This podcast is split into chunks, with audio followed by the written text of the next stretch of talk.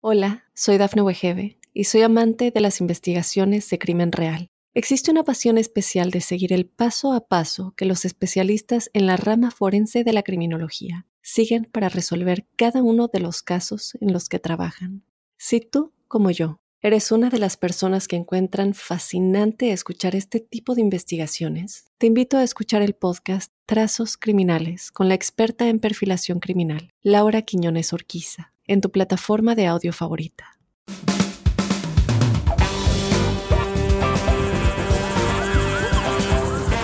Hola, ¿qué tal? Los saludos Sargento Cornejo. Bienvenidos al podcast. El día de hoy vamos a hablar todo lo que tiene que ver eh, con el uso de fuerza, cómo se analiza un uso de fuerza, de dónde viene, qué se puede juzgar. Cuando terminemos este podcast vas a tener un mejor entendimiento eh, de todo lo que tiene que ver con el uso de fuerza por la policía en Estados Unidos. Bienvenidos. ¿Cómo estás, Ami? Bien, gracias. Eh, interesado en este tema, un tema polémico, ¿no? Con opiniones muy divididas en cuanto al uso de la fuerza. Sí, entonces aquí lo que vamos a hacer el día de hoy es que nos vamos a enfocar en lo que, de dónde origina eh, todo esto, en qué ley se basa eh, y qué tipo de argumentos legales hay para analizarlo, porque cada vez que hay un uso de fuerza eh, va a haber un sentimiento, ¿no? Si estuvo correcto, si no estuvo correcto, y a veces nos, vamos, nos basamos a las emociones, ¿no?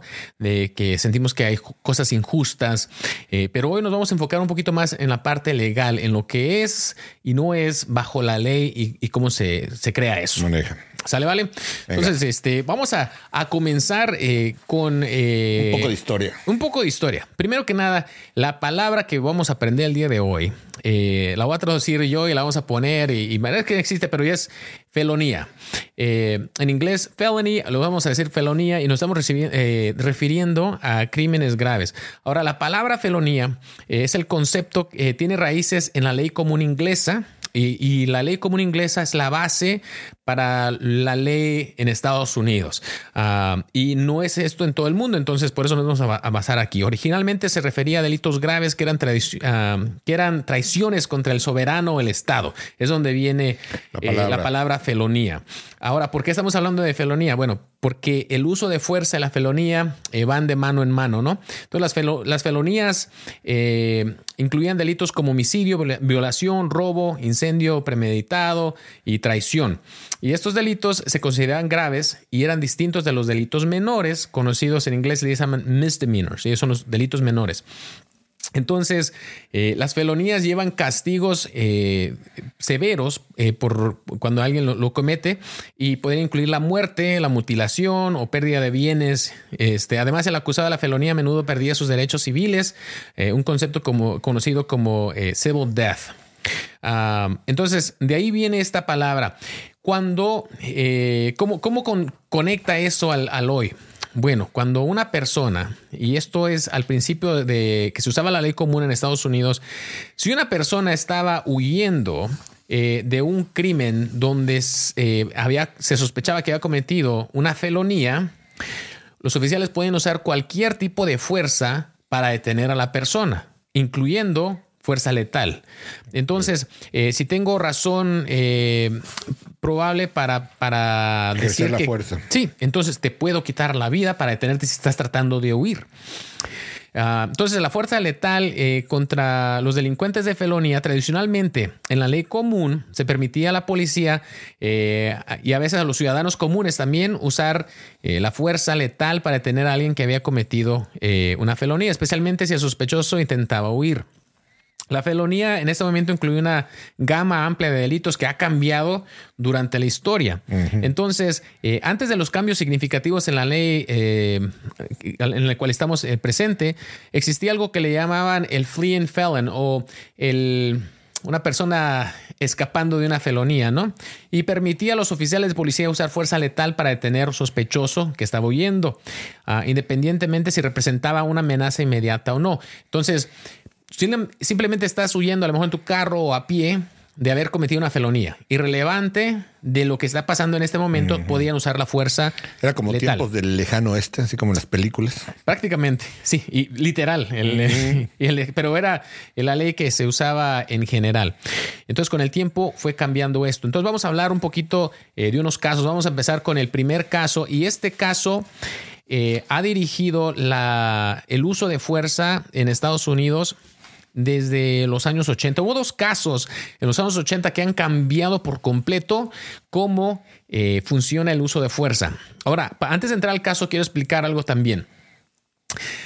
La Corte Suprema eh, está ahí para eh, asegurarse que los derechos de las personas se estén cumpliendo, ¿no?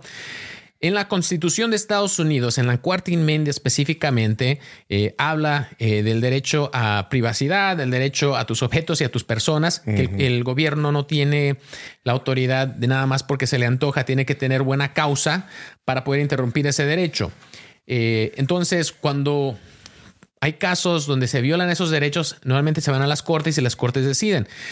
Las cortes en sí no hacen leyes, pero hacen algo que le llaman case law o eh, son reglamentos que se derivan eh, por los fallos que hace la corte. Entonces la corte determina, estudia un caso y dice, así es como se aplica la ley. Entonces por eso es de que ya está la cuarta enmienda, pero en los casos de la Corte Suprema, se decide cómo se va a aplicar. Ok, entonces con eso vamos a empezar con el primer caso. Vamos a hablar de Tennessee v. Garner eh, y les voy a explicar un poquito de historia aquí. Eh, y en la siguiente parte, eh, vamos a decir el podcast, vamos a hablar un poquito más de, qué, cómo se relata todo esto al caso que tuviste en las noticias o, cuando ves un policía usar fuerza. Ok, pero el incidente de Garner ocurrió el 3 de octubre de 1974. Edward Garner, un joven afroamericano de 15 años, fue sorprendido por la policía después de robar 10 dólares y una cartera de una casa en Memphis. Ok, entonces se mete a robar una casa, se lleva 10 dólares. Después, cuando los oficiales llegaron a la escena, Garner intentó huir. Ah, escaló una cerca eh, de cadena para escapar y el oficial Elton Hyman ah, siguió a Garner y al verlo eh, trepar la cerca decidió utilizar la fuerza letal para detenerlo porque estaba tratando de huir de una felonía. Le, disparó. Le disparó. Eh, durante este tiempo era permitida usar la fuerza letal eh, contra alguien que estaba tratando de huir, como acabo de explicar, de una felonía. ok, entonces todavía en ese tiempo, que no hace mucho, eh, se permitía este tipo de fuerza. En el 74. El año que yo nací. sí, ya estás viejito. no, dijiste que no hace mucho. Ah, sí, hace mucho. Ah, para ti. Ah, bueno, entonces mm. eh, el oficial le dispara a Garner en la parte posterior de la cabeza y aunque no creía que Garner estuviera armado o representara alguna amenaza física inmediata. Era ley en ese tiempo. Simplemente está tratando de huir. Entonces Garner muere causa de la herida eh, de bala. En ese momento, la ley en Tennessee, que es donde pasa este caso, permitía el uso de la fuerza contra cualquier individuo que huyera después de cometer una felonía. Y el oficial actuó acuerdo, acuerdo con esta ley, ¿no? El padre de Edward, entonces apoyado con organizaciones de derechos civiles y todo lo demás, demanda a la ciudad de Memphis y argumentando que la ley ah, de Tennessee y la acción del oficial violaban los derechos constitucionales eh, eh, de su hijo bajo la cuarta enmienda. Entonces, por eso voy. Pasa un caso alguien dice, aquí violaron mis derechos, se hace un reclamo a las cortes y al final de cuentas cuando eh, vas a hacerlo a una corte federal, Ah, y normalmente si no recibe la respuesta va escalando hasta que llegas a la Corte Suprema. La Corte Suprema de Estados Unidos tiene la autoridad para decidir qué casos entran y qué casos no entran, qué casos escuchan y no. Si la corte no quiere escuchar tu caso, simplemente dicen que no, ya, no, no, la, no puedes obligar. Para eso hay tribunales más Pero cuando lo escucha puede cambiar la historia. Sí, normalmente son cosas que eh, sean constitucionales, que haya diferentes leyes en diferentes estados, que estén en conflicto y, o haya diferentes fallos de diferentes cortes menores que estén contradiciéndose unos con otros. Eh, normalmente es cuando toman esto. Mm. Bueno, entonces la argumentación se centró que si era razonable y constitucionalmente aceptable usar fuerza letal contra un sospechoso no violento y desarmado que huía. Eh, entonces, esto pasa en 1974. Llega a la Corte Suprema. El fallo de la Corte Suprema llega en 1985. Wow. 11 años, después. y bueno, entonces llega acá. ¿Qué dice la Corte Suprema? Eh, dice, la Corte Suprema dictaminó eh, que el uso de fuerza letal para prevenir la fuga de un sospechoso desarmado y no peligroso era una incautación irrazonable bajo la cuarta enmienda. Se estableció que un oficial solo puede usar fuerza letal para prevenir la fuga de un sospechoso si tiene una causa probable para creer que el sospechoso representa un peligro significativo de muerte o lesiones graves para el oficial u otros. Ahora, eh, en lo que es causa probable, es en el sistema legal, hay eh, sospecha razonable, que es más bajo. Luego hay causa probable, que es casi como 50-51% que algo está pasando. Y luego hay eh, lo que le llaman eh, beyond a reasonable doubt o después de una duda razonable. Y eso es cuando ya eres juzgado por un jurado y te declaran culpable, ¿no? Y entre eso hay varias cosas para tratar de ver qué evidencia puede entrar. Entonces, estamos hablando de que para usar esta fuerza dice eh, que tiene que haber causa probable, que es diferente a sospecha razonable. Eh, tiene que ser un, estándar más alto, de que no es de que sospecho que algo está pasando, no. Hay suficiente evidencia para decir que probablemente pasó eh, lo que estoy acusando que está haciendo. Esto es significativo porque puedes tener la autoridad o no basado a cuánta evidencia tienes contra una persona de qué fuerza puedes usar. Ok, para eso eh, hablo de esto. Entonces, este, fallo, este fallo restringió significativamente el uso de fuerza letal por parte de la policía en los Estados Unidos. Eh, condujo a cambios en las políticas y entrenamientos policíacos, ah, enfatizó eh, la desescalada y eso de tratar de de calmar las cosas, ¿no? Y el uso de fuerza letal solo como último recurso, especialmente en situaciones con sospechosos que huyen. Ahora hay mucha gente que hasta la vez dice, oye, los oficiales lo primero que hacen llegan y tiran, ¿no? Y eso a veces eh, pasa en muchos países y no digo que no pasa aquí, depende de las circunstancias. Pero antes sí era la práctica. O sea, llego, acabas de cometer un delito grave. Primero mata, después virigua. Sí, sí, sí. O sea, es lo que, lo que pasaba, ¿no? Y es lo que ha cambiado. Estamos hablando, ¿hace cuántos años ya? Bueno, ya es un bueno. Estamos en el poquito, un poquito. Hace poquito. ¿Cuántos años tienes? Como 50, 49 años. Bueno, pero fue menos porque el 74 fue cuando, por el 85. Sí, entonces que, 39 más o menos, 39, años comparado a la historia, o sea, no es tantísimo tiempo, ¿no? Pero ha estado cambiando aquí. Entonces, lo primero es entender el uso de, de la fuerza letal.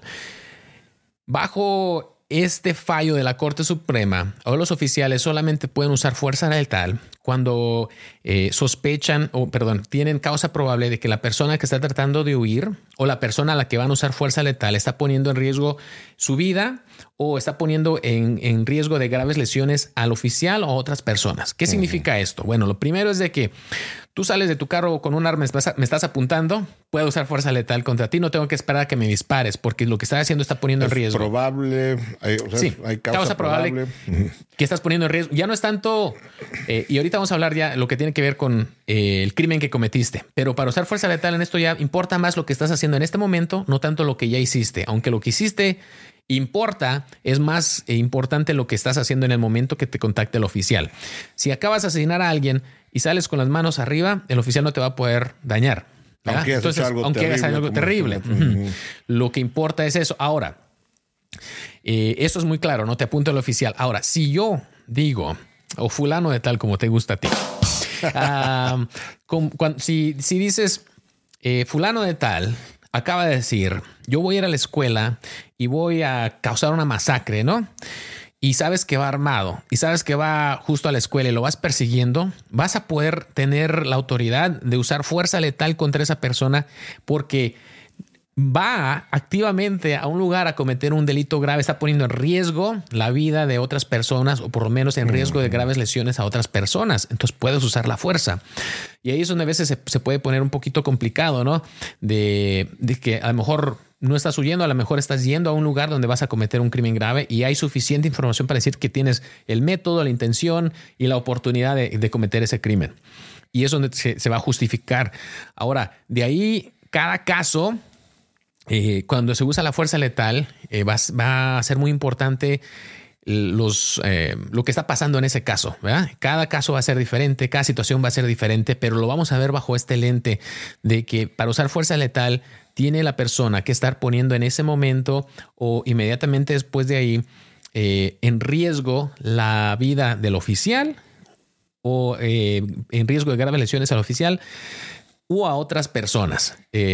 ahí es cuando va a poder usar el oficial fuerza letal. Si acabas de cometer un crimen grave, y simplemente estás corriendo y no estás armado y no estás yendo a hacerle daño a alguien más, el oficial no va a poder usar fuerza letal contra ti, al menos que lo pongas en riesgo en ese momento. ¿Ok?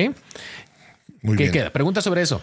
Eh, no, entonces, y, pasa también, yo creo que en general con las personas lo que hemos platicado, ¿no? Eh, si estás en peligro tú en ese momento, por lo general es justificado que uses la fuerza también, la autodefensa letal. Sí. Pero si alguien cometió algo terrible y ya no estás en peligro, también te puedes meter en problemas con la ley. Si... Sí, esto también va a aplicar un poco diferente, obviamente, porque los ciudadanos no están en búsqueda de, criminales, ¿no? Pero si alguien te está atacando y estás en riesgo inmediato de, que tu vida esté en, peligro, ¿no? O la de tu familia, puedes actuar. Yo digo que, bueno, comúnmente y al último lo que se va a preocupar es uno, dices, inmediatamente me vaya como vaya en corte después, ahorita lo que tengo que hacer es proteger a mi familia o protegerme a mí mismo, ¿no? Entonces... Y es lo que se vuelve muy emocional, ¿no? De casos de que, eh, por ejemplo, de un violador, ¿no? Que hizo tal cosa y llegó el padre y lo mató y después meten al padre a la cárcel y dicen, no, ¿cómo es posible? Pues, pero es porque él no estaba en ese momento él en peligro. Exactamente. Ah, de hecho pasó un caso en, me parece en Florida, en Texas, donde un, está pasando eso, donde un hombre encuentra a otro hombre abusando sexualmente de su niña. Y en ese momento lo ataca de tal manera, a golpes, no usa arma, pero a golpes le, quita la vida. Y no le pusieron cargos. Eh, dijeron porque era. Oh, yo creo que por bajo el caso, ningún jurado le iba a encontrar culpable. No así como que no estás en tus capacidades y, tu intención. Como no usa una pistola, eso nada más. O sea, estaba eh, en la mayoría de otros casos. No va a importar el hecho de que tengas. Eh, eh, muy alterado el corazón con las emociones. No importa, todavía hay crímenes que quedan, pero ahí decidieron ponerle cargos. ¿Y fue más que nada porque no usó arma o...? Yo creo que más las circunstancias, la fiscalía dijo, mm, te entendemos, ¿no? Sí, yo creo que en general. Bueno, ahorita que volvemos y el propósito de este podcast es que tú entiendas y tengas una un mejor conocimiento de cómo se evalúa la fuerza. Vamos a hablar de otro caso eh, que es Grant V. Connor, que eh, explica un poco más todo el tipo de fuerza que va a usar eh, la policía. Así es que volvemos en un segundo. Hola, soy Dafne Wegebe y soy amante de las investigaciones de crimen real. Existe una pasión especial de seguir el paso a paso que los especialistas en la rama forense de la criminología siguen para resolver cada uno de los casos en los que trabajan.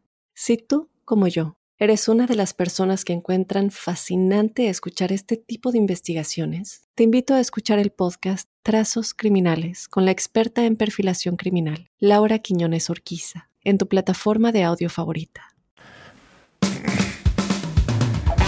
Bueno, ya estamos de vuelta. Ahora vamos a hablar de otro caso eh, que, pasó. Eh, el fallo también fue en el año 1989 en la Corte Suprema y ese es el caso Grant v. Connor.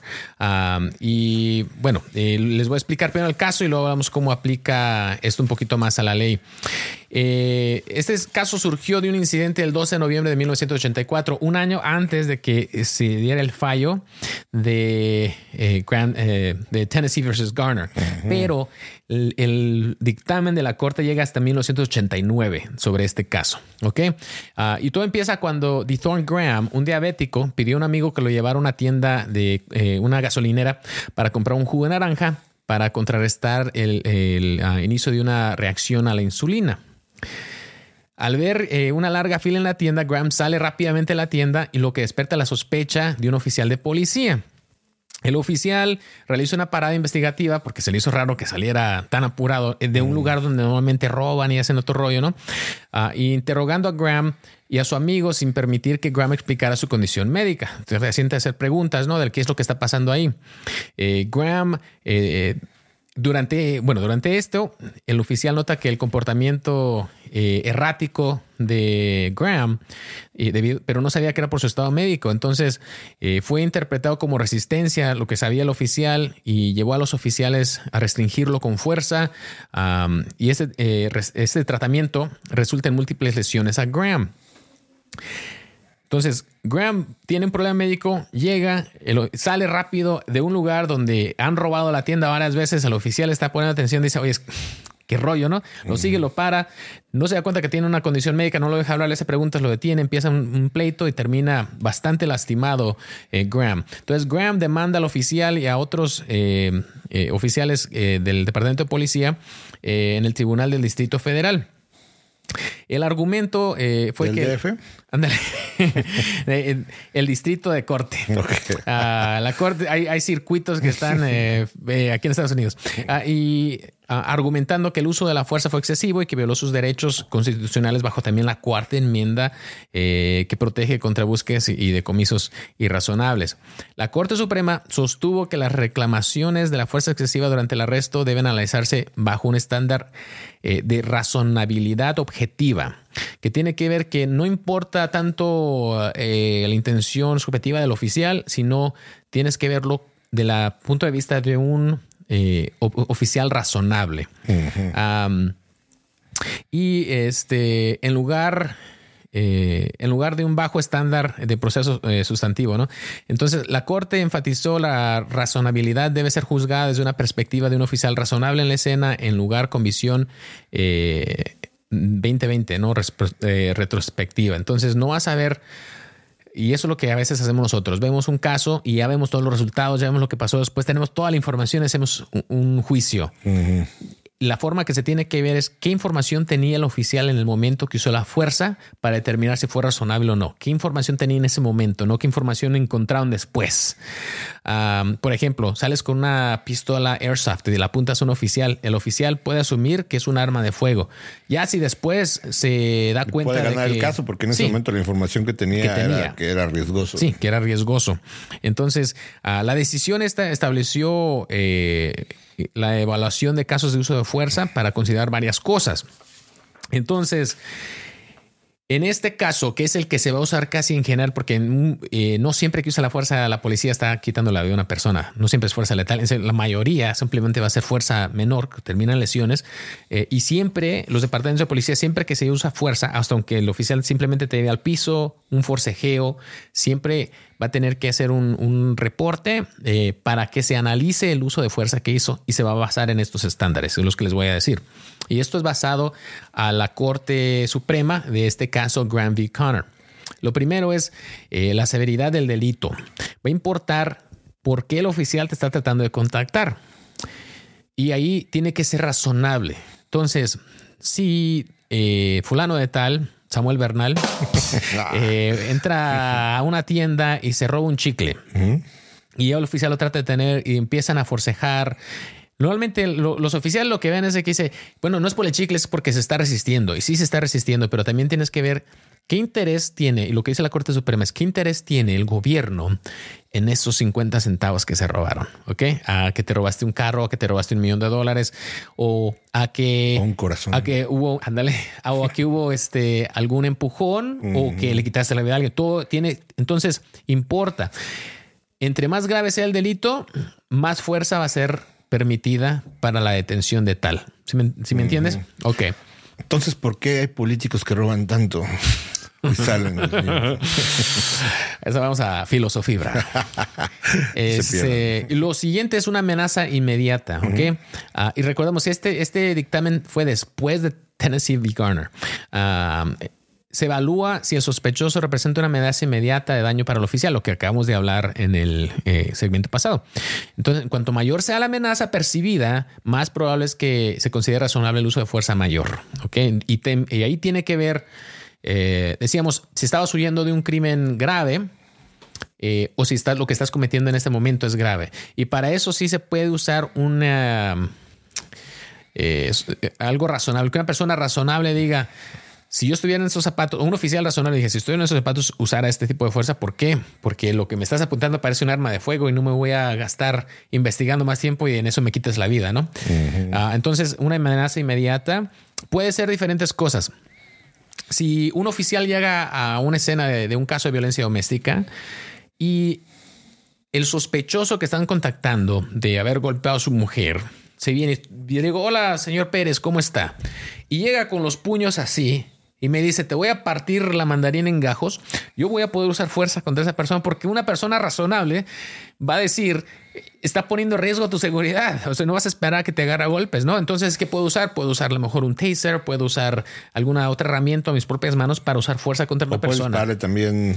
Ahí no podrías eh, depende, ¿verdad? Si es el Canelo Álvarez. Sí, es lo que te iba a decir, porque ah, sí te puede matar. Pero depende qué información tiene el oficial. Si tú ya sabes que la persona que estás contactando es una, ¿no? Un super artes marciales y sabes que, bueno, a lo mejor va a ser primero el taser. No quiero decir que no hubiera una opción para usarse, pero en lo general no se va a poder usar este tipo de, fuerza eh, simplemente porque levante sus puños, ¿no? Ok, tendrías que haber realmente sabido que era muy peligroso. Sí. Para poder, si no, te puedes. Y aunque sea peligroso, es lo que te está diciendo. puede ser peligroso, pero si no te está diciendo que te va a partir la mandarina en gajos, a lo mejor no. Entonces tienes que tomar todo lo que tenga que ver con la persona. Si, si la acción, el tono, el cuerpo, eh, las manos, arma, un cuchillo, no sé, algo más que esté poniendo, ¿no? La cosa es que en la corte, eso siempre va a ser el punto clave. Si tenías el por qué usar la fuerza, en ese momento los elementos, o si no. Sí y luego eh, estamos en, hay resistencia activa o intento de fuga. Entonces, si tiene eh, el sospechoso se está resistiendo activamente al arresto, intenta huir, eh, digamos, te está, estás huyendo porque te robaste los 10 Juan Pérez. pesos. Juan Pérez. Juan Pérez está huyendo porque se robó los 10 dólares no voy a poder probablemente justificar usar la fuerza eh, contra Juan Pérez. Ahora, Juan Pérez Bernal acaba de ir por un robo a mano armada. Probablemente voy a poder usar no fuerza letal a lo mejor, pero voy a poder usar más fuerza porque hay más interés de tener esta persona que el que tuvo los 10 dólares, ¿no? Entonces, lo grave del asunto eh, dictamina también el tipo de fuerza que vas a usar. Ok. Ah, entonces, Puedes usar fuerza. La fuerza letal es la más limitada, ¿verdad? Pero no quiere decir que no puedes usar fuerza intermedia para también tratar de detener a una persona. Ah, lo otro es también la, viabilidad de métodos alternativos. Eh, ¿Qué es lo que puedes usar para detener a la persona que no necesita usar la fuerza, no? Ah, si está en un cuarto, cierra la puerta y lo vas a detener hasta que se calme. Bueno, pues, pues a lo mejor puedes usar eso, ¿no? Ah, entonces, eh, se examina si existían otras opciones para asegurar el arresto o controlar la situación sin usar tanta fuerza. Después están los factores eh, situacionales, las circunstancias específicas del momento, como el entorno, eh, la presencia de otros civiles, la información eh, que el oficial tenía en ese momento. Todos esos son relativos para evaluar la, la fuerza, ¿no? Entonces, si dices eh, estaba él a punto de entrar a una escuela. A lo mejor no había hecho una amenaza con la escuela, pero no quieres que pase algo dentro de la escuela por obvias razones. A lo mejor vas a poder usar más fuerza antes de que le corres esa meta y termines teniendo que usar más fuerza donde va a haber niños y ese tipo de cosas, ¿no? Entonces, eso también va a importar. Ok.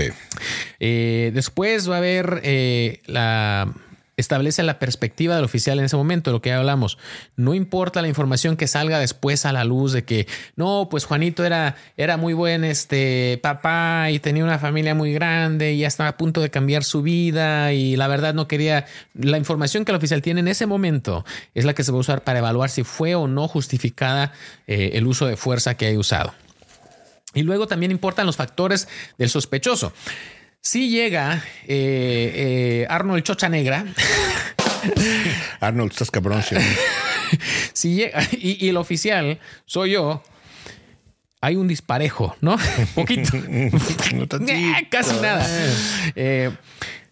Va, se me va a autorizar a mí usar un poco más métodos para controlar a esa persona, que si es al revés, que si el oficial es el chocha negra, y el sospechoso es una persona diferente. Entonces eh, van a evaluar cuántos oficiales había en la escena. ¿Había un oficial y había cinco sospechosos o había diez oficiales y dos sospechosos?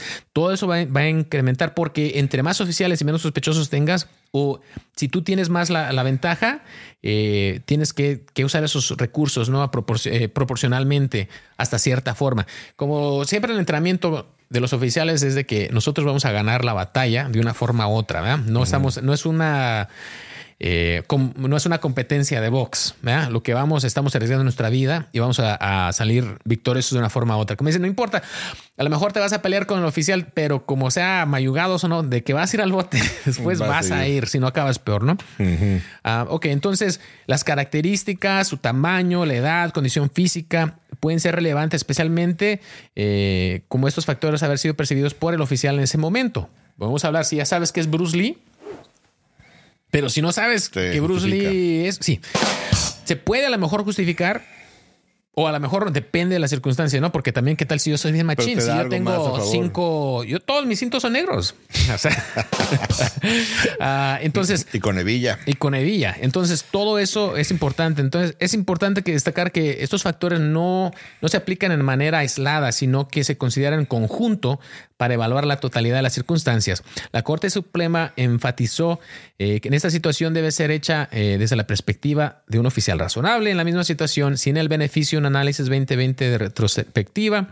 Y la decisión eh, esta de Graham v. Connor es fundamental para extender y evaluar las acciones de policía en los Estados Unidos. Cualquier policía de Estados Unidos debe, si no se lo sabe ya, debe saberse este caso, estos dos casos por lo mínimo, como la palma de su mano, porque ahí te da la autoridad, sabes cuánto puedes usar. Yo lo que le digo a los oficiales es que no hay mejor cosa que puedes hacer que aprender tu autoridad y tus límites para poder ejercer bien nuestra profesión. Un oficial que se sabe lo que puede hacer, que se sabe las leyes, va a ser mucho más efectivo, porque no falta, estás en la calle, la, la pregunta típica es, ¿estoy detenido? ¿Me puedo ir? Y no falta luego el oficial que, eh, eh, quédate porque yo dije. ok, sí, o cuando eres bueno eh, y sabes tus cosas, dices, sí, no te puedes ir porque sospecho de que acabas de robar esta tienda y mientras estoy investigando, no, no, pero es que yo no robé nada. No importa lo que tú estás pensando, yo tengo información que dice que tú acabas de robar esta tienda y ahorita no estás arrestado, pero sí estás detenido temporalmente mientras investigo. Dame un momento, si todo sale bien, si no robaste nada aquí, te vamos a ir todo cada quien por su lado. Así de sencillo, ¿no? Cuando vas a usar la fuerza, vas a saber mucho mejor qué tanta fuerza puedes usar y qué tanta fuerza no puedes usar, ah, dependiendo de las circunstancias. Pero cuando estas cosas están pasando rapidísimo enfrente de ti y no tienes bien estudiado este rollo, vas a cometer errores, te van a ganar las emociones. Sí, y en ese momento te puede costar hasta la vida. Ese es el problema, ¿no? Que, el precio puede ser bastante caro. Sí. Ah, bueno, entonces esos son los dos casos. Ahorita, cuando regresemos, vamos a hablar de, herramientas eh, que se pueden usar para esto. La pregunta típica de por qué no le disparan en los brazos, en las piernas, por qué no disparan las llantas. Eh, vamos a hablar de todo eso, así es que volvemos en un momentito. Hola, soy Dafne Wegebe y soy amante de las investigaciones de crimen real. Existe una pasión especial de seguir el paso a paso que los especialistas en la rama forense de la criminología siguen para resolver cada uno de los casos en los que trabajan. Si tú, como yo, eres una de las personas que encuentran fascinante escuchar este tipo de investigaciones, te invito a escuchar el podcast Trazos Criminales con la experta en perfilación criminal, Laura Quiñones Orquiza, en tu plataforma de audio favorita. Ok, bueno, ya estamos de vuelta. Ahora vamos a tomar lo tercero. ¿Qué tipo de herramientas pueden usar y pueden ser razonables eh, de cómo se usa, cómo se entrena el uso de estas herramientas para la policía? Eh, la policía tiene herramientas como armas de fuego, eh, escudos, tiene bastos o bastones, tiene tasers aquí en Estados Unidos. Casi todas las agencias van a tener eso. ¿Son tasers o teasers? Taser. ¿Taser? Ah, Ajá, taser. Ah, es, ¿Qué son los tasers? Son las pistolas eléctricas. Oh, ok. Ah, y esto, y aparte de eso, pues obviamente vas a tener los puños. Las meras, meras. Ah, entonces, eh, primero, el entrenamiento de la pregunta típica, ¿por qué los oficiales no le dispararon? en las piernas. en las manos. ¿Por qué no dispararon la pistola que tenía el sospechoso de las manos y se las quitaron como en las películas? Hay varios factores que tienen que ver aquí. Primero que nada, uno como oficial, eh, cuando estás entrenando de armas de fuego, te van a, vas a entrenar y te vas a enfocar en esta parte del cuerpo, lo que es el, pecho y poquito arriba del abdomen. ¿Ok? ¿Por qué? Porque es eh, lo más grande que le puedes apuntar en el cuerpo a una persona. Ahora, ¿por qué quisieras apuntarle ahí? cuando uno está bajo estrés extremo, que normalmente un oficial durante este momento va a estar en, en un estrés grande, la persona normalmente se va a estar moviendo. Eh, eh, simplemente la adrenalina te va a causar de que si un oficial eh, cuando va a practicar el tiro, todo está calmado, soleado. Y de hecho, cuando vamos a calificar, no importa cómo esté el clima, siempre lo tenemos que hacer. Está lloviendo, nevando, lo que sea, ¿no? Porque nunca sabes cuándo vas a usar esto, ¿no? Pero en lo general, cuando pasa este tipo de cosas, pues el oficial... su, su tino va a bajar, ¿no? Ya no le va a pegar donde mismo porque va a estar nervioso, va a estar tembloroso, va a estar haciendo, eh, se le va a hacer más difícil. Entonces, cuando me estás moviendo la mano y también la mía se está moviendo, va a ser mucho más difícil primero pegarle, ¿no? Lo otro es de que, ¿por qué le está disparando? Esa es una buena pregunta. ¿Por qué le está disparando el oficial? Si es bajo lo que acabamos de estudiar aquí, de que estás poniendo en riesgo la vida de otra persona, lo siento, no pongas en riesgo la vida de otra persona. Y punto. Y punto. Si no, no, el oficial no te va a estar tirando nada más para, para espantarte. Si te está tirando es para parar una amenaza. Y la amenaza se va a parar donde vas a pegarle porque ¿Qué pasa cuando el oficial te dispara a un brazo, no le pega a tu brazo y termina pegándole a lo que está atrás de ti, ¿no? Eso tiene que ver mucho en esto. Entonces la pregunta es, si es razonable lo que está haciendo el oficial, esta persona está poniendo en riesgo la vida del oficial o de otras personas y por eso es que necesitas bajar la amenaza. Ahora, ¿cuántas balas le puedes disparar a una persona? ¿Y qué crees tú, Sammy? Mm, depende de la pistola, no sé cuántos tiros traiga. hay cargadores que tienen nueve, hay otros que tienen veinte. Ah, todo depende. Pues sí, es cierto, buena pregunta. Ah, ¿Qué tanto puedes dispararle a alguien? Lo que sea razonable para parar la amenaza. Eh, en cuanto la amenaza ya no esté presente, el oficial debe parar cualquier uso de fuerza. Y ha pasado casos donde un oficial hay una hay un problema, ¿no? Y le, le tira unos tres tiros cae, sospechoso, se le cae el arma. En ese instante. Ya debe parar. Debe. Ahora, como humano, el oficial todavía está activo, no alcanza a vernos, suelta a otro. Ese último se puede considerar fuerza excesiva. Mm, puede meter en problemas. Se puede meter en problemas legales, criminales y todo el rollo por este último, ¿no? Y, es, pues es. bueno, no sé si sea justo o no, pero la ley así funciona, ¿no? De que vas a tener este cambio eh, porque de, en cuanto se para, algo que pasa muy seguido y algo que hemos hablado antes, eh, ¿no? De que no falta que un sospechoso ya esté detenido y te quiere escupir. Te escupe y a todos, no, yo creo que no, no conozco a una persona. Bueno, a lo mejor sí hay personas que le guste, pero ya ese es otro rollo. Es eh, otro contenido. Ah, bueno, eh, normalmente las personas se van a molestar, ¿no? Pero si después de eso no hace nada, como oficial ya no puedo. Entonces, si es el me escupes, te puedo mover la boca para que no a escupir porque también es un asalto contra mi persona. Pero después de eso ya no puedo hacer nada más, aunque me esté hirviendo la sangre, ¿no? Simplemente es lo que es la ley con esto. entonces, los oficiales tienen que tener mucho cuidado, pero la razón de que no se tira a los brazos es primero porque la probabilidad de que falles el tiro es alta. Y la probabilidad de que no pares la amenaza también es alta y eh, todavía sigue el riesgo contra tu vida y contra los demás. Ok. ¿Qué te andas riendo todavía tú? Andas en otro rollo, ¿no? Se fue a contenido este para adultos. Sí, sí. Ah, ok, ahora, eh, ¿qué uso de fuerza se puede usar para una persona que está detenida? Eh, a ver, ¿qué, qué, ya, lo tienen detenido. Está, tiene esposas hacia atrás. ¿Qué uso de fuerza crees tú que es razonable? Digamos, porque la persona no se quiere meter al carro. Y hay veces, ¿no? Que, sobre todo, por ejemplo, cuando están bajo el efecto de alguna droga es que los hace más resistentes. Se ve que están con la esposa y siguen Normalmente estas personas siempre están, ya sea borrachos, eh, drogados o algo así es raro que estén en sus cinco sentidos y sigan actuando así. Mm, me imagino que nada es la física y a lo mejor unos toques. bien tranquila. Pues, unos cuatro tacos y con todo, bro. Dos, tres mazapanazos. no, ah, es muy limitado lo que se puede mm. hacer dependiendo. Una persona detenida de esa manera va a poner menos riesgo, pero no quiere decir que ya no tenga riesgo contra los oficiales. Te puede patear. Un cabezazo. Te puede cabecear, te puede escupir, te puede morder, ¿no? Entonces depende de qué esté haciendo la persona. Eh, normalmente hasta el uso de taser es bastante limitado ya en esas circunstancias. Vas a poder usar tus manos ah, para tratar de controlarlo. ¿Es riesgoso usar los toques? ¿Puedes llegar a, por ejemplo, puede tener un infarto la persona? No, no, nunca le va a pasar nada más allá de... Eh, bueno, depende de quién seas. Mira, las personas después de que sufren los toques, sus abogados, haz de cuenta que los estuvimos torturando. Yo he pasado por los, por los toques, soy instructor de taser. Ah, ¿Tú lo has sentido? Sí. Y soy sí, es cierto que en los entrenamientos se los también les dan sus toques para sí, que nos echamos unos toques ahí en los entrenamientos.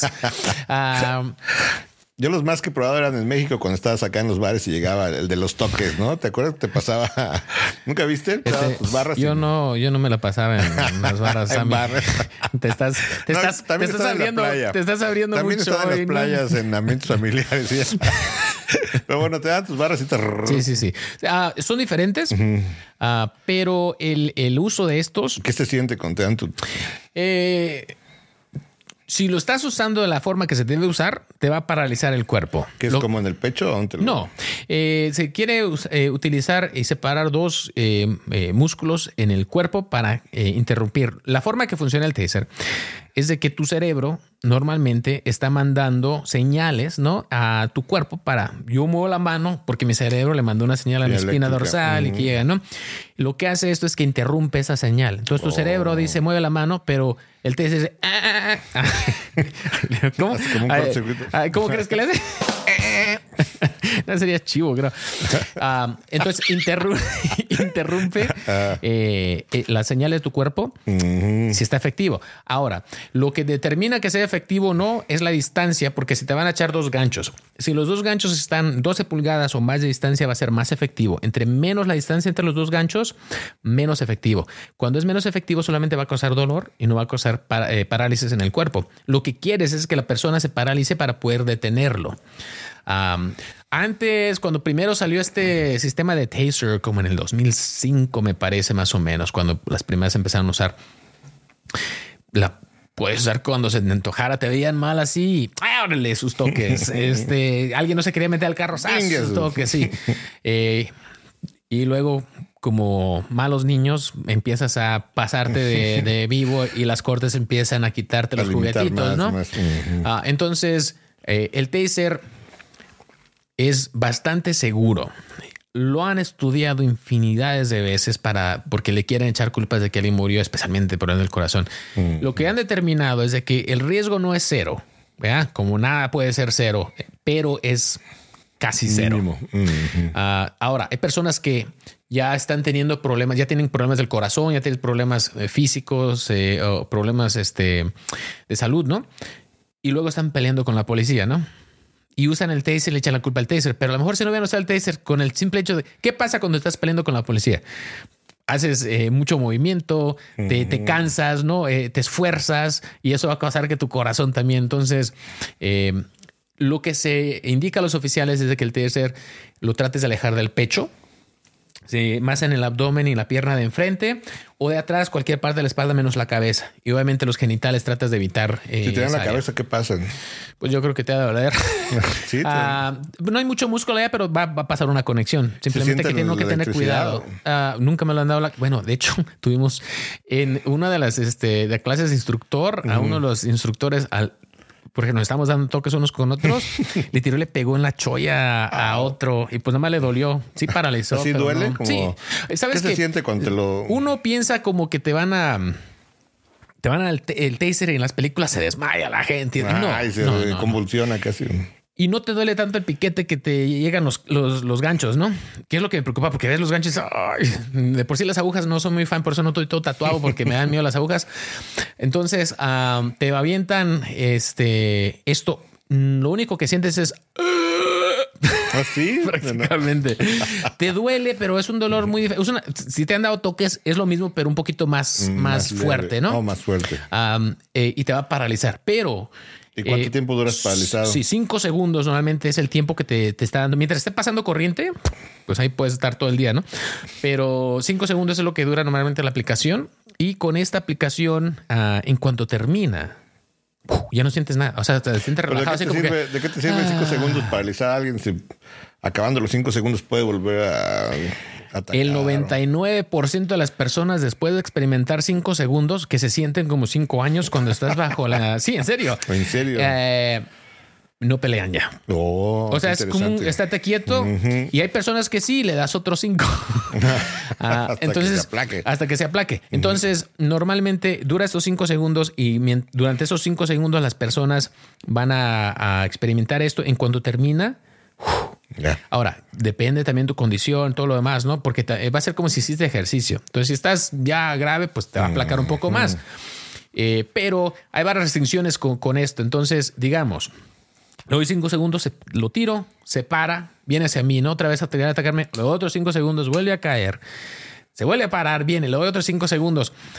Todo va a ser, eh, volvemos a ver todo esto razonable, ¿verdad? Digamos, eh, bueno, eh, una de las cosas de, de varias agencias que se dedican a esto de la policía han determinado que 15 segundos es un punto significativo de seguridad. Necesitas tener mucha justificación para usarlo más de ese tiempo contra una persona. Pero digamos, fulano de tal, este, Filosofibra. Ah, El siguiente vamos a filosofar. Vamos a historia, es el que estaba buscando. Jorge Pérez González Bernal eh, está eh, siendo buscado eh, por golpear a su esposa. Ok, Los tiene un orden de arresto ya para eso. No es un Bernal. A los Bernal les pegan sus esposas. Ok, este hombre eh, tiene un orden de arresto por violencia doméstica. Lo contactan los oficiales, lo tratan de detener, se pone bravo, se pone a pelear con los oficiales y esto a un oficial. lo- lo- el que lo está tratando de detener. Durante ese tiempo, él pone los puños y le dice, vente, hijo de tu no sé qué. El oficial dice, no, no voy a poner tu por tu, saca el taser, le aplica el taser, cae. Cinco segundos, se levanta y se viene otra vez, hijo de tu no sé cuánto. no Pum, le vuelve a dar otros toques, vuelve a caer. Se levanta y sigue bravo. Le vuelve a dar otros cinco segundos. Ok. En ese momento llegan otros dos oficiales. Se levanta y otra vez está igual. Le da otros cinco segundos. Vuelve a caer. Y ahora están los oficiales ahí. Se levanta y sigue igual de bravo. O sea, ya Y le gustaron los toques, ¿no? Y le vuelve a dar. Ahora ya van, van cuatro aplicaciones. Ok. Y cae. Ya en esa se, se rinde y ya lo detienen, lo llevan a la cárcel. Bajo lo que acabamos de aprender, vamos a analizar ese uso de fuerza. Ok, entonces, como un supervisor que te llegue este caso, así es como lo vamos a analizar. Primero, el crimen. Tiene un crimen de violencia doméstica con una orden de arresto. Una orden de arresto ya no es que tengas eh, como que si lo quiero detener o no, es una orden judicial que tienes que detener a esta persona. Cuando trato de detenerlo, empieza a resistirse. Vamos a, a ver, eh, vamos a, a- aquí tengo la lista para ir analizando pedazo por pedazo, ¿ok? Si, es que, si es que me quedó por aquí. Voy viendo parte por parte. Sí, ok. Entonces, lo primero es severidad del delito. Tenemos un delito grave porque es un delito contra una persona de violencia eh, conyugal, que es un delito grave. Eh, no quiere decir que sea una felonía, pero va a ser un delito grave probablemente por, por violencia doméstica. Después, eh, entonces ya tenemos algo, una importancia y tiene orden de arresto. Una amenaza inmediata. Se puso al tú por tú. Ok. Entonces, hasta ese momento, el oficial usa el taser para eh, parar la amenaza. Cae. Ok. En ese momento, diría, todavía estamos bien. Am, porque estaba tratando de resistir después de cometer un delito y poner una ame- amena- amenaza inmediata contra el oficial. Se levanta.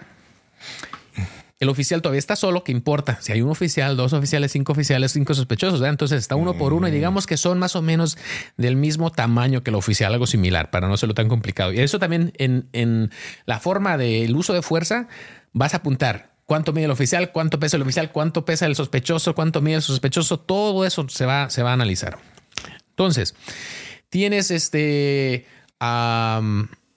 el oficial tiene una amenaza, le da toque, se cae.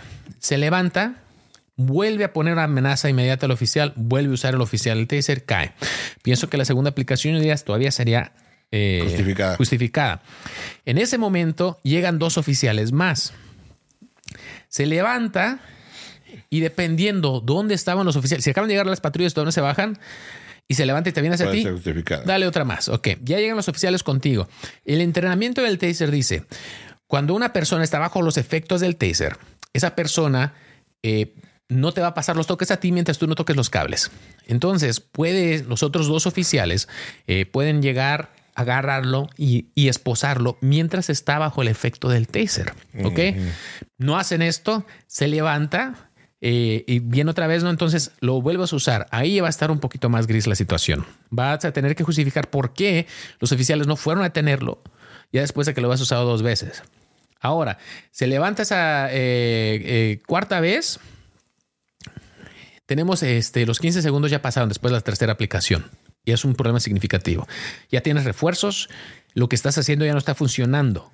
Tienes que tratar otra cosa, ¿ok?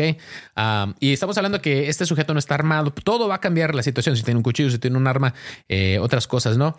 Ya cuando están todos los oficiales ahí y ya le diste eh, el 3 y vas por el cuarto, probablemente se puede considerar, si no excesivo, por, por- probablemente fuera de, de póliza o política del departamento de policía y te puedes meter en problemas. ¿Y qué otra cosa podrías hacer ahí entonces? ¿Qué, qué otra técnica? Ah, tenemos los brazos, tenemos las manos, te, le- te puedes usar, eh, tratar de, de tenerlo, ¿no? Usando tú mismo tu cuerpo. Por eso es de que podrías usar esa oportunidad mientras está bajo los efectos del taser ah, para poder detenerlo.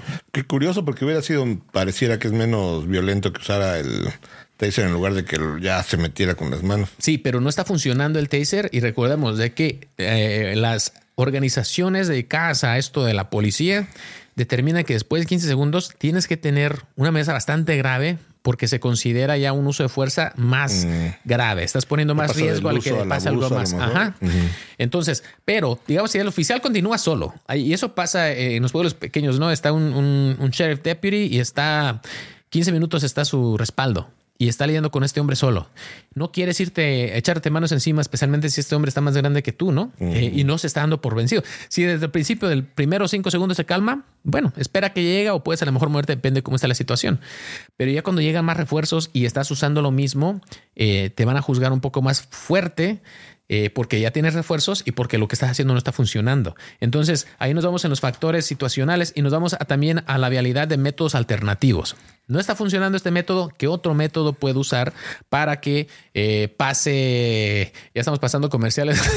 estamos pasando comerciales atrás. Este métodos eh, que puedan, alternativos que puedan ayudar en este caso. ¿Ok? Ah, entonces, diría que los primeros usos razonables. El cuarto, mm, ya va a ser, va a haber un problema ahí, probablemente. Ok. Ahora, para que llegue a un uso excesivo de fuerza, también te importan los daños en general. Entonces, esta persona puede hacer un reclamo después, eh, fue excesivo.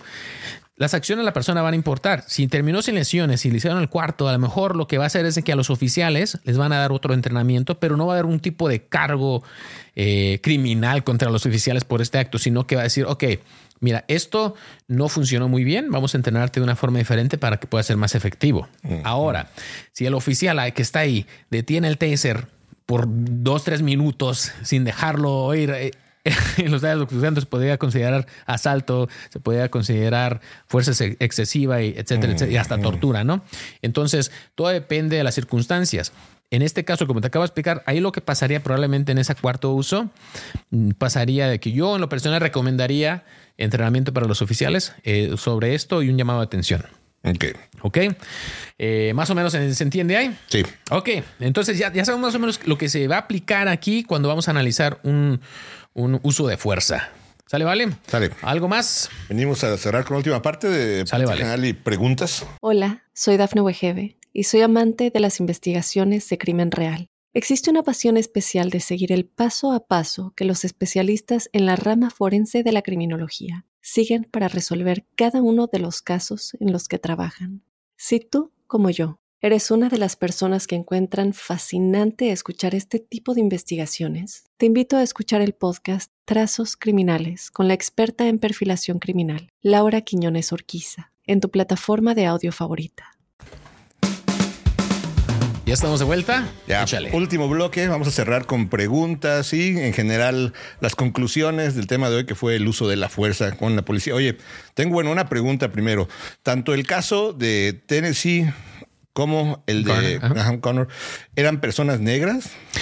Ah, es, era, sí, era afroamericano en, Garner. Eh, Graham, la verdad, no recuerdo. Me parece que sí, pero no estoy mm. seguro si era afroamericano. Porque actualmente está mucho ese tema también ya, ¿verdad? De, de que si son asuntos raciales, que, eh, que porque cuando hay comunidades afroamericanas, luego suele haber eh, más uso de la fuerza que en otras que no lo son. Entonces es donde se dividen muchas opiniones también actualmente en, la percepción del uso de la fuerza, que por lo general las fuerzas policíacas dicen, no, no usamos tanto la fuerza, pero hay, hay parte de la opinión pública que dicen, no, sí son muy excesivos en, en la fuerza. Ah, sí, mira, yo, yo creo como, como abordaría esa pregunta es de que yo creo que hay reclamos válidos y si hablamos simplemente en lo general las personas de una raza van a ser más sospechosos de otra raza en general porque es algo desconocido, especialmente eh, no sé sea bueno o sea malo, yo creo que más malo, ¿no? Pero la forma que vemos amenazas, eh, lo desconocido lo vemos como amenaza, ¿no? Eso se traduce a muchas otras cosas. Entonces, eh, es más probable que una persona use la fuerza contra una raza diferente, una cultura a la que no conoce. Eh, digamos, un oficial blanco está lidiando con una persona del Medio Oriente vestida eh, típicamente, ¿no? Y luego que se les viene a la mente, ¿qué se te viene a la mente? Va a sacar la bomba. Eh, exacto. O sea, habla uno, pero es verdad, ¿no? Eso es lo que se le viene a la mente. Eso pasa todos los días. Entonces, ¿qué tenemos que hacer? Yo creo que como oficiales tenemos que estar conscientes de que eso es una realidad y tenemos que estar conscientes de nuestros propios este, prejuicios. Y, ah. y, realidades, por ejemplo, y pasen incluso dentro de las mismas, lo que algunos considerarían raza, ¿no? Por ejemplo, en México, si está, no es lo mismo que hagas, yo creo, un es una detención en Tepito, que es un barrio que es famoso por, por lo aguerridos que son, tal vez va a estar más nervioso el oficial que si lo hace en una zona donde no pasan tantos o robos o peleas.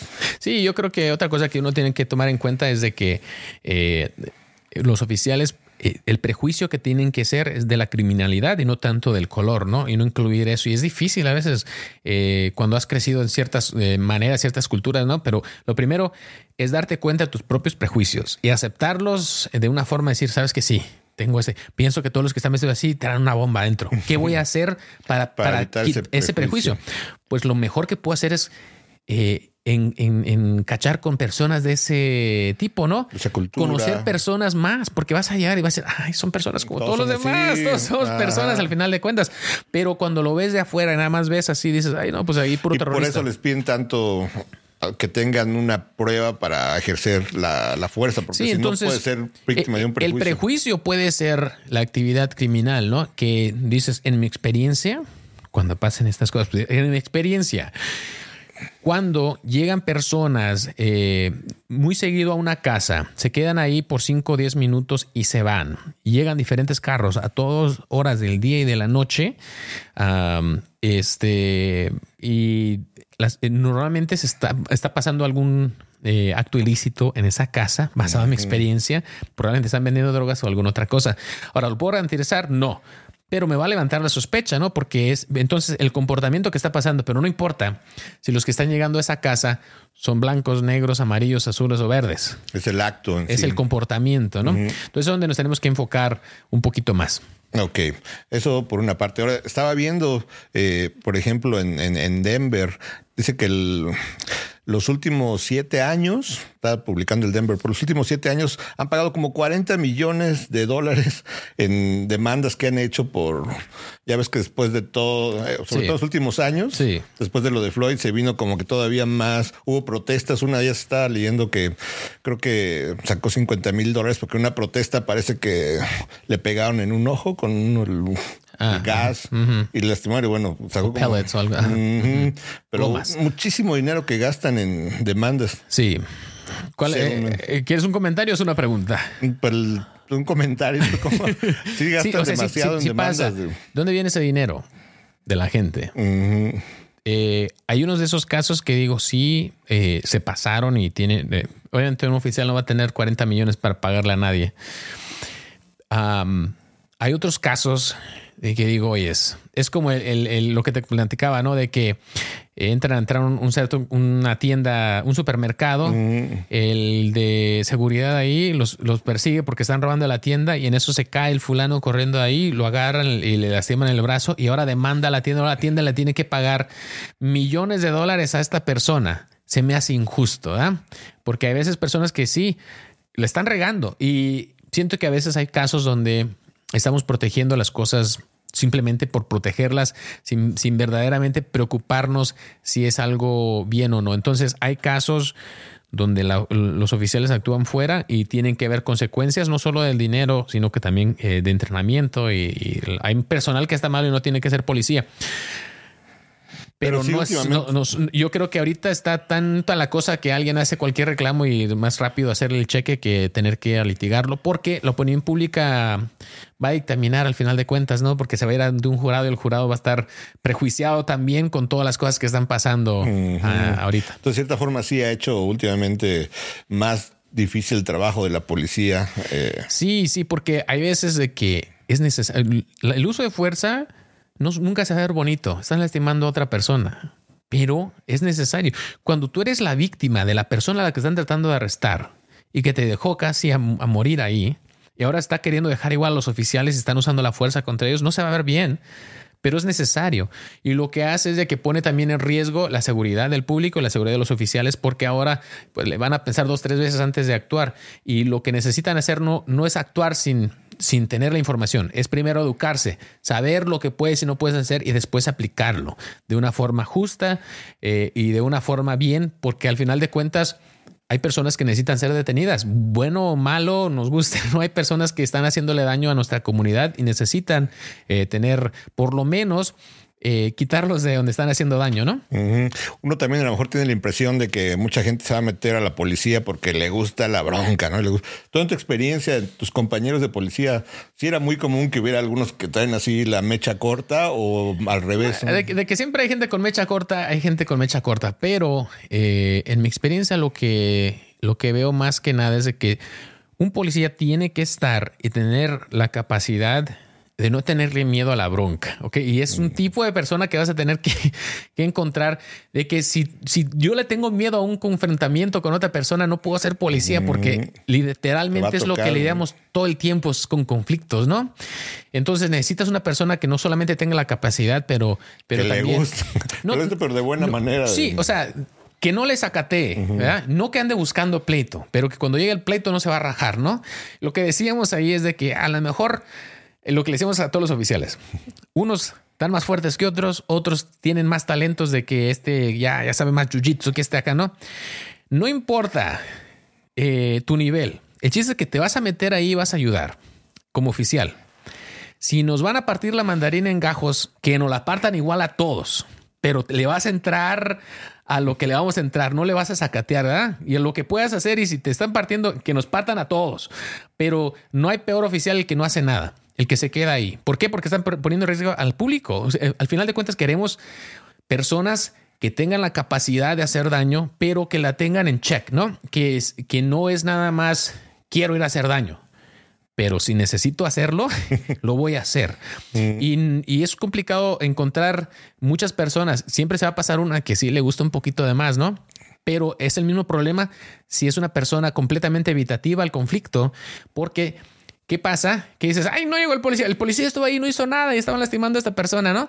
Eh, o sea, uh -huh. no quieres eso tampoco. Quieres una persona en medio, una persona que tenga la habilidad de poder hacer daño y tenga el conocimiento para poder controlar lo que puede hacer. Ahora, ¿crees que las redes sociales han también eh, puesto más sensible a lo mejor a la comunidad en cuanto a los abusos de la fuerza, que realmente a veces la percepción como si estuvieran siendo demasiado abusivos con la fuerza debido a que sale un video de un policía haciendo mal su trabajo y este se viraliza y, y da la apariencia de que... Es que eh, yo lados. pienso que eso es complejo porque la percepción que tiene la comunidad puede ser basado en muchas cosas. Puede ser basado en lo que está pasando en las noticias, puede ser basado en su experiencia propia, puede ser basado en, en la experiencia de los familiares. El problema de los clips es de que no te dan contexto. Lo único que ves es una partecita de lo que está haciendo un oficial contra una persona Y la mayoría de las veces te van a poner el que se ve más feo, ¿no? Sin, sin el contexto. Y por eso es de que eh, una persona educada va a tomar en cuenta la legalidad del asunto. Y por eso eh, lo que estaba haciendo este podcast, ¿no? Tratar este de explicar, y a lo mejor es un poco tedioso y un poco eh, largo, ¿no? Escuchamos, escuchar dos casos y eso es lo que pasa y es cómo se puede usar. Pero cuando después ves va a decir, ah, pues necesito más información para poder hacer eh, de qué crimen se le acusaba, eh, ¿Cuántos oficiales había? ¿Cuántos sospechosos? ¿Qué acaba de hacer? ¿Tenía un arma? ¿Qué estaba haciendo? ¿No? Para eh, siento que hay una tendencia a prejuzgar y lo otro es de usar esa visión 2020 retrospectiva, donde tú ya tienes toda la información y el oficial en el momento no. Entonces, tenemos que al mismo tiempo ser justos con todos, con el sospechoso y también con los oficiales. Hay oficiales que se pasan y bueno, lo basamos. Aquí está como lo vamos a checar. Malo. O bueno, no nada más. A eso se ve bien feo y de seguro es porque era racista. Bueno, ¿y qué tal si no? ¿Qué tal si era porque esta persona acaba de herir a su esposa, está tratando de escapar y ahora los oficiales están tratando de detenerlo para que no vaya a hacerle daño a alguien más? Es importante tener el completo y pienso que sí eh, hay una tendencia a juzgar un poco más rápido y más eh, sin tener todos los eh, datos, porque eh, las personas este, no quieren tomarse el tiempo de aprender un poquito más. Ahora, el uso de las cámaras que también se ha eh, intensificado últimamente, y creo que a raíz de lo de fue como que no sé si ya es obligatorio las cámaras corporales. ¿Es eh, obligatorio? en, Colorado sí. en Colorado entró una ley hace un par de años que hizo un montón de cambios al uso de fuerza y todo lo demás. Respuestas a nada que ha pasado en Colorado. Y eso es lo que les molesta a los oficiales. ¿Hubo cambios en el uso de fuerza? Sí. ¿Como cuál? Ah, el uso de fuerza eh, letal cambiaron en sí. Es bastante similar, pero cambiaron en, de que tiene que ser eh, un verbaje de, que tiene que ser algo inmediato y no tendría que, tenerla ahí enfrente. El chiste es que, tiene que ser un poco más inmediato el peligro. Como quien dice, eso que estaba diciendo yo que dije voy a ir a matar a alguien ah, que vive a cinco cuadras o estoy tratando de matar a alguien que está enfrente de mí. Normalmente, bajo la ley anterior, el hecho de que vas a ir a matar a cinco cuadras te puedo tratar de hacer antes. Ahora no. Ahora tengo que esperar a que ya casi le dé el, plomazo. En mi parecer, lo único que hace eso es poner más riesgo a la población y a las víctimas. Ah, pero hicieron todas estas reglas aquí en Colorado por cosas que no han pasado en Colorado, cosas que los oficiales de Colorado no están haciendo. Pasa algo en New York y aquí reaccionan porque lo vio en las redes sociales y cambian cosas que están funcionando por la emoción mm, y ganar votos por cosas que no están pasando aquí. Ah, eh, pero bueno, en ese, en ese aspecto cambió eh, lo de las... Eh, cámaras corporales que ahora por ley todas las agencias de ley tienen que tener, tienen que grabar los contactos. Si un oficial no graba un contacto, se debe presumir que el oficial estaba haciendo algo indebido y ilegal, que va contra todo lo que tiene que ver con la constitución de, que eh, la presunción de inocencia. Ahora se presume que el oficial es culpable, de algo malo. Exactamente, que Ok. no, no, no entiendo a veces este, ese tipo de cosas, pero bueno, sí. Eh, para responder la primera pregunta, es obligatorio aquí en Colorado. La mayoría de las agencias estamos ya en Estados Unidos, casi todas tienen. Casi, casi en todos Estados Unidos también está pasando eso. Ah, ok. Sí, bueno, por lo menos de que usen las, las cámaras. Y uno como civil puede pedir esa grabación cuando. Sí, sí, especialmente si estás involucrado en ello. Ah, ok. Se puede restringir si es un caso que no estás eh, eh, tú y que es un caso sensible, ¿no? donde se puede divulgar información de otras víctimas y ese tipo de cosas. Se puede restringir el acceso. Por último, algún caso de que has hecho un uso de la fuerza que haya sido así memorable? Mira, tuvimos este, una detención, a lo mejor voy a pedir este video para analizarlo también. Eh, eh, tuvimos una detención donde un joven había chocado contra un vehículo, se dio la fuga y llega el accidente. Alguien está reportando el accidente y alguien está reportando un conductor agresivo. Yo voy al accidente, el oficial contacta a este otro, está borracho, este chavo. Resulta que es el mismo que acaba de chocar en el accidente. Mientras estoy con el accidente, dicen, la otra persona se fue y así como que empezamos a, dar, este, darnos cuenta que, es, tenemos el mismo, ¿no? Entonces, lo para eh, en una gasolinera el oficial. Yo cuando llego ahí es porque el oficial lo está tratando de detener y empezamos a, forcejear. Eh, yo estoy revisando la casa del oficial, yo estoy en el carro del sospechoso, el oficial está acá atrás y empiezo a escuchar ¡ah! un, alboroto. Entonces me salgo del carro y el oficial está diciendo, estás detenido, aquel se está jaloneando. Lo juntamos, le juntamos las manos, le ponemos las esposas. ¿Era grande? Era. Eh, ah, típico, o sea, no, ni muy exagerado ni un lado ni otro. Entonces, eh, el oficial eh, lo tiene eh, le estamos tratando de, registrar su cuerpo porque no sabemos si tiene armas, no tenemos cualquier otra cosa. Entonces, cada vez que te arrestan, tenemos la autoridad para registrar tu, persona. Cuando lo tiene el oficial, este se empieza a jalonear, no se deja que lo estemos revisando y le tira un cabezazo. estamos contra el carro este oficial a la derecha, yo a la izquierda, agarrando el brazo, tratando de controlarlo, le tira un cabezazo al oficial, le muerde el brazo al oficial y veo que se mueve y le tira una patada allá donde te platiqué, eh, con las rodillas, le tira un rodillazo. Sabía que sabía, pues, de. No, no, no, estaba, ahí alterado. Entonces, en eso lo, este, lo agarramos. Veo que el oficial mío ya lo tenemos esposado.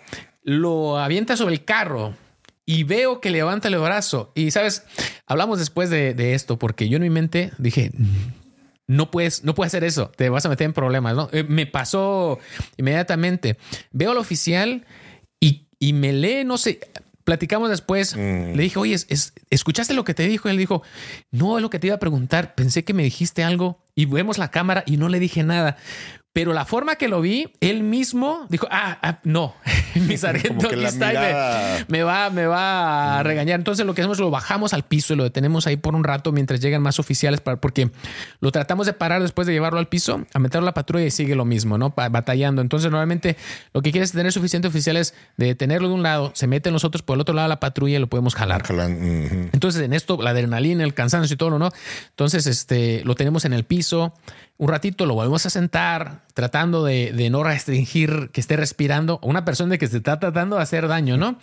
Y al final de cuentas llegó otro oficial y entre todos, al la fuerza lo metimos a la patrulla, cerramos la puerta y ella empezó a hacer un escándalo, pero ya estaba dentro de la patrulla y lo habíamos detenido.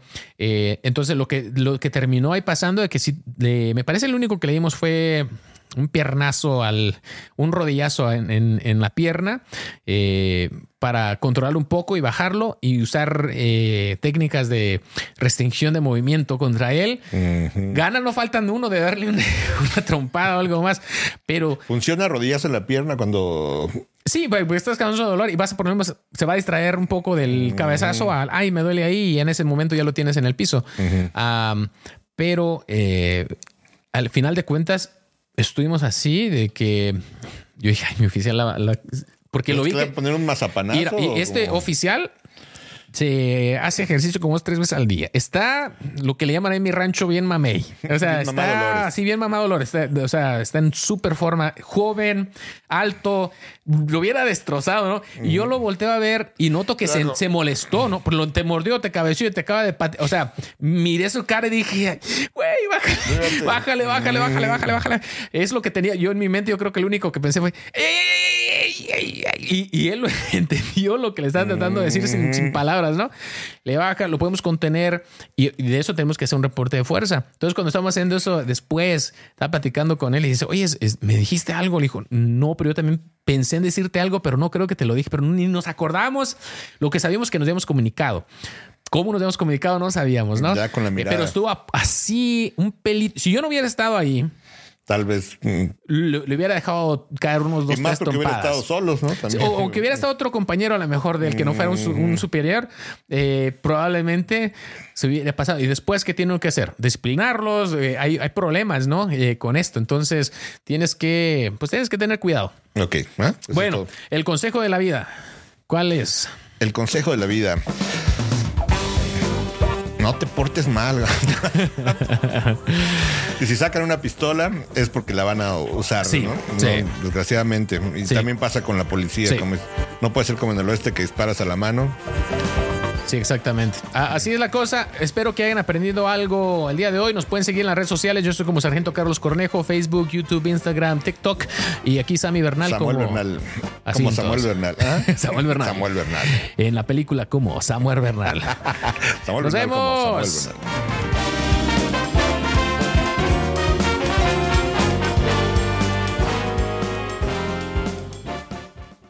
Hola, soy Dafne Wegebe y soy amante de las investigaciones de crimen real. Existe una pasión especial de seguir el paso a paso que los especialistas en la rama forense de la criminología siguen para resolver cada uno de los casos en los que trabajan.